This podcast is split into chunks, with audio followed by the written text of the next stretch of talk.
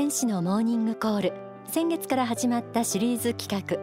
あなたの悩みをハッピーに変える。天使のアドバイス。今日はその第2回。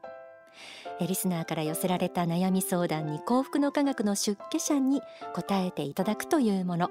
今日のテーマは婚活です。幸福の科学には幸福結婚相談所もあります。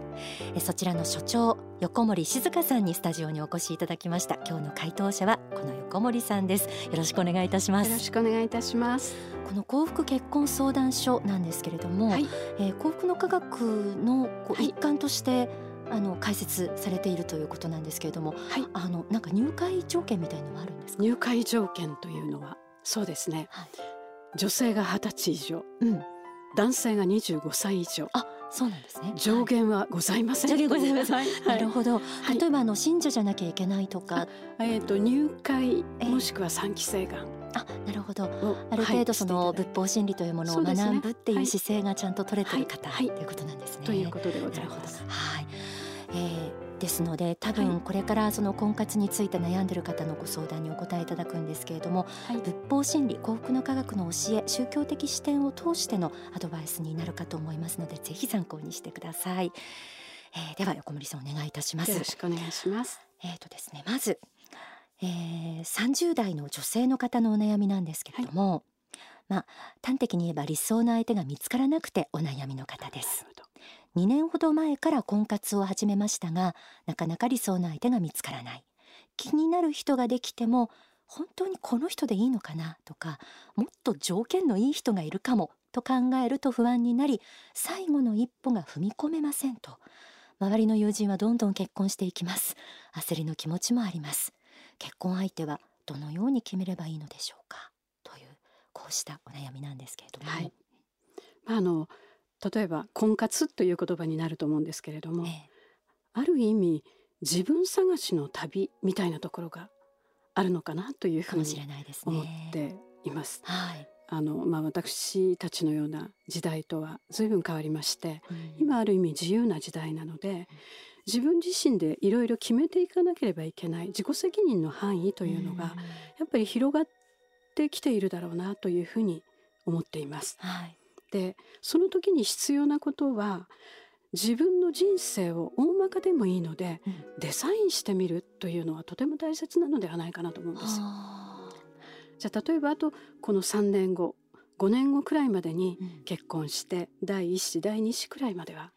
あの産みたいなとか、うんうん、で仕事はどうするのかとか、はい、もう結婚と同時に子育てと同時に家庭の中に入っても構わないと思う方もいらっしゃればやっぱり何らかの形で結婚もする子育てもするけれども社会と関わって生きていきたい、うん、というふうに考える方もいらっしゃると思うんですよ。えー、だからそういうふうなことも含めてやはり自分の人生を大まかにデザインするというのは必要なのではないかなと。今この方30歳くらいですから、うん、60の時どうなのかまで考えなくてもいいんですけれども、うん、せめて30代40代くらいはやっぱちょっと考えていただく自分で、うん、自分の人生を、はい、デザインするというのは大切なのではないかなというのが1点ですね。はい、はい。はい、それから、えー、2点目としてはですね、自己客観視してみるっていうのは結構結構難しいかもしれないですけど、ね、自分のことを客観視。そうですね、はい、うん、どんなふうに見えているのか、うん、または自分はどういう人間なのか、うん、で分かりやすく言えば自分の強み、はい。うん、弱点、うん、家庭環境どういうふうなところで育ったのか。みたいなところも含めて自己客観視してみる。自分のことを、まあ、幸福の科学的に言うと証券って正しく見るという言葉もあると思うんですけれども、はいその自分自身をそういうふうにしてみると、うん、あこういう自分なら相手はこんな人がいいのかなって見えてきたりするんですね。うん、で条件があってもいいと思うんですけどね、はい、年収このくらいとかね、うん、うん、あのそういう条件だけではなくて自分自身がどういう人間なのか、まあ、先ほども言った自分の人生をっていう話もしましたけれども、えー、どう生きていきたいと思っているのかみたいなところをやっぱり考えていかないとなるほど。そこは主体的であっていいんですね、はい、いいと思いますね。むしろ主体的に考えていかないと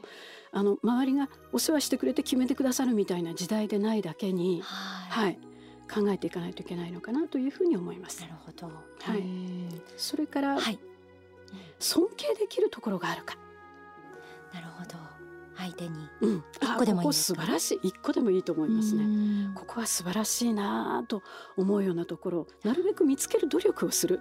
ことも大切なのではないかなというふうに思いますね。はいわかりました、はい、あとはまあそれと同義になるかもしれませんが、はい。例えば誰でも欠点はありますので、ええ、自分にも欠点があるようにね、うんうん、欠点ありますからその欠点を受け入れられるかどうかとか、うん、みたいな視点もあっていいかもしれません。ん。でいずれにしましても何て言うんでしょう。出来上がったもう完璧にこう出来上がった人を見つけるというのではなくて、はい、お互いに成長し合える相手を選んでいくというところがとても大切なのではないかなと。そんな風に思います。はい、わかりました。はい、続いてはですね、小森さん、はい、親としての立場で悩まれている方、こういう方も多いと思います。そうですね、はい、具体的には一人娘が38歳、まあアラフォーという年代でしょうかね、ねご自身は60代女性です。仕事に夢中で結婚する気がないようです。結婚の話をすると不機嫌になるので最近はその手の話はしていません。孫の顔も見たいですし娘の老後がどうなるのかとても心配です。このいう方の気持ちの整理の仕方とかどのように考えたらいいでしょうか？いや今ものすごく多いと思います。で私もあの幸福結婚相談所のお仕事をさせていただきまして、あのあまりにもその親御さんの世代の相談がものすごく増えましてああそうですか幸福結婚相談所でも家族の会というのをとうとう作ってしまったくらいです。はい、ニーズはあるってことですね。ものすごく親が入るってことですそうなんです。でその理由の一つとしてやっぱり時代背景がだいぶ変化してきておりまして。はいあの親御さんの世代だったらおそらく25歳くらいまでにもう遅くとも結婚して第一子を出産するみたいな時代だったと思うんですけれども今だいぶ変化しておりまして結婚年齢変わってますよね、はい、29. 点何歳でしょうか。そうですね。どうでしょうね、あの出産のウィさんの時もだいぶ遅くなってはいますから、大丈夫なのかなと思う気持ちはよくわかるんですけれども今の普通今の普通というと変ですけれどもね、うんあのはどうなのかというと、まあ、大体27歳28歳くらいになってそろそろ準備しないといけないかなというふうな人たちが増えてきていると思います、はい、だからそういうふうなことも知っていただかなければいけないかなと。はい、でもう一つは意外と、まあ、一人娘さんというお話がありましたけれどもあまり親には言わないですが親のことを心配してなかなか自分がいなくなったら親どうすると、そう。それは結構あの親御さんは意識してないですけど、はい、お子さんの立場では結構考えている方が多いです。いなくなってもいいのかなとか。でお父さんとお母さん時々喧嘩するけど、いなくなっても間取り持つ人 いなくなるしとかいろんなこと考えたりする。だから親のことが心配という場合も一つは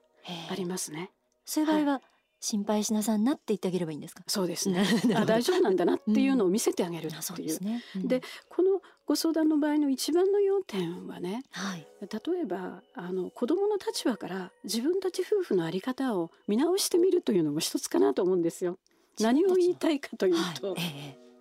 親を見ていてあまり結婚自体がいいいいものだと思えないみたいなね。でアメリカなんかだったらね割と愛してるよとか大好きとかっていうのを、表現し合いますもんね。表現し合いますね。でまあ日本人のいいところで奥ゆかしいって奥ゆかしさみたいなものもあるんですけれども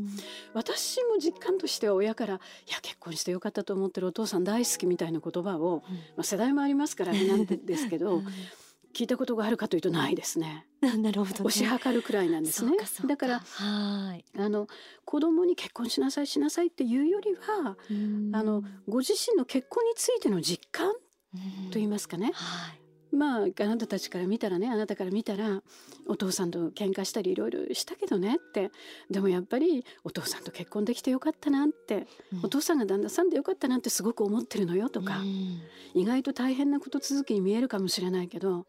やっぱり家庭を持つってすごい幸せだったとかあなたが生まれてくれたでしょとか、うん、あなたの人生の経験と一緒に自分たちもまた勉強させてもらうんだよとか、うん、なんかその何と言いますかねご自身の結婚についての実感？うん。結婚しなさい結婚しなさいじゃなくて。自分のことをちょっと幸せだったよとか。なるほど、うん、自分の結婚観をきちっとまとめて。伝えてあげるのって、はい、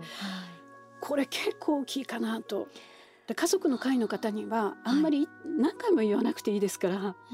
い、1回くらい心を込めてちゃんと言っていただけませんかって、うん、でそれを本人に言うのが恥ずかしかったら、はい、お父さんとの会話をさりげなく子供に聞かせてあげるって父さん、私たち幸せだねって子供にも恵まれていろんなことあったけど、今こんな風にできてるのありがたいねとかね。自然な形でいいからそれをちょっと子供に伝えてあげていただけたらいいなと。そんな風に。それが一番近道。実は。かなと。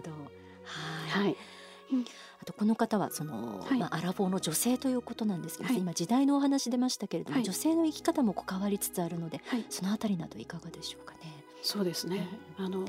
自己実現を目指す方もいらっしゃると思うんですけれども、でも例えば女性の中であのお仕事を持ってそのお仕事を通して世の中にあの還元していくといいますかねお役に立っていくっていう方々も1割2割まではいないと思うんですけれどもね。そうですか、うん、だから例えば一人であの例えば病気になることだってありますでしょうしお仕事が何らかのあれで変わったりすることもあるでしょうしでそれでも一人でやっていけるかどうかって考えてみた時にこれなかなか難しい場面とか結構出てくるんですね。だから出産とかなんとかを考えた時、えー、自分で人生計画とか立てて、うん、やっぱり子供一人でもいいからやっぱり産んで育てながら仕事も手放したくないなという人はその通りに考えていかなければいけないかもしれないですけれども、まあ、子供はともかくとしてある意味自己実現というかねお仕事を通してお役に立っていきたいなという方でも、はい、私は結婚をお勧めしますね。あくまでもそうですか。うん、結構お勧めしますね。うん、あのやっぱり振り返ってみてみると一人でできることってほとんどなくて。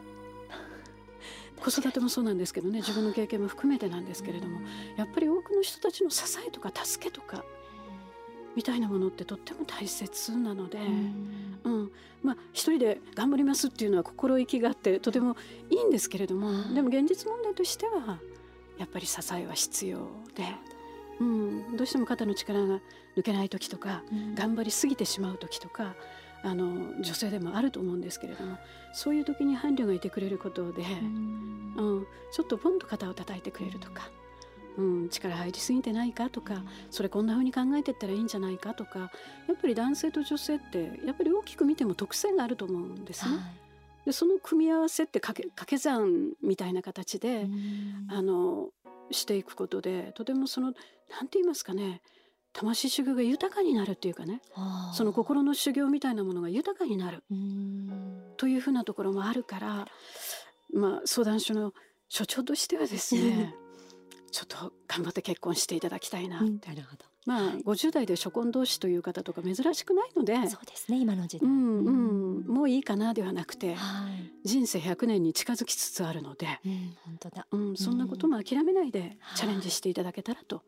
思っております。はい、わかりました、はい、今日は婚活をテーマにえー、人生相談出家者の方にお答えいただいている企画です。ではここで大川隆法総裁の説法をお聞きいただきます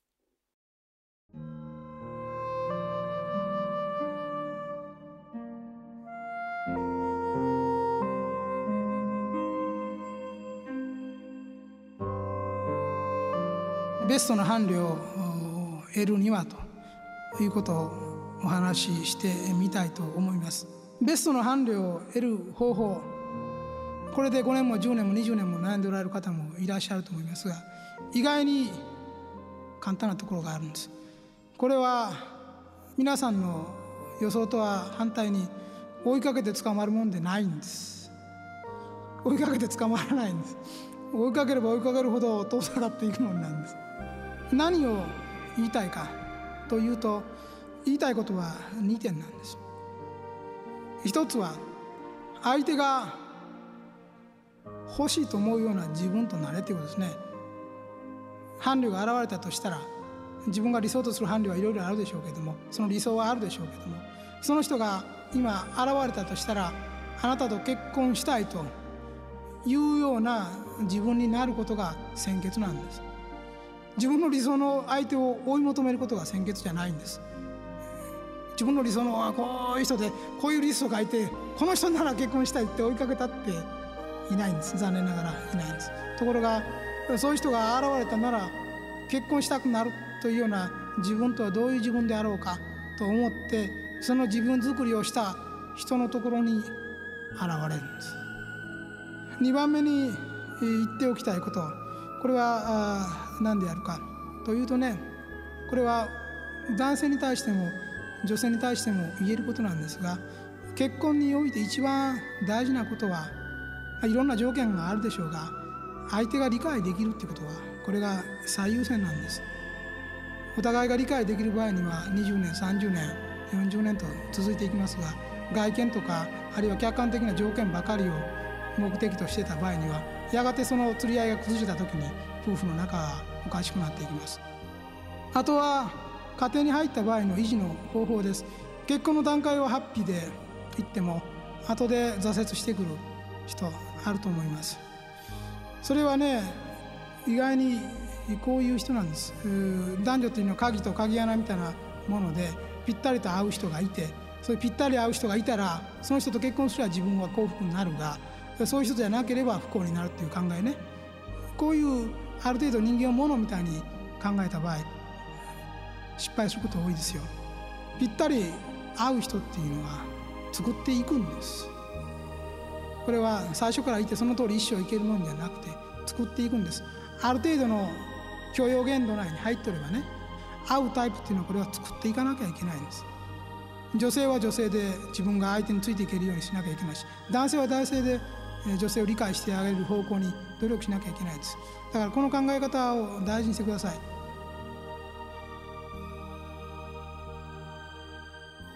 お聞きいただいた説法は書籍上昇志向に収められています。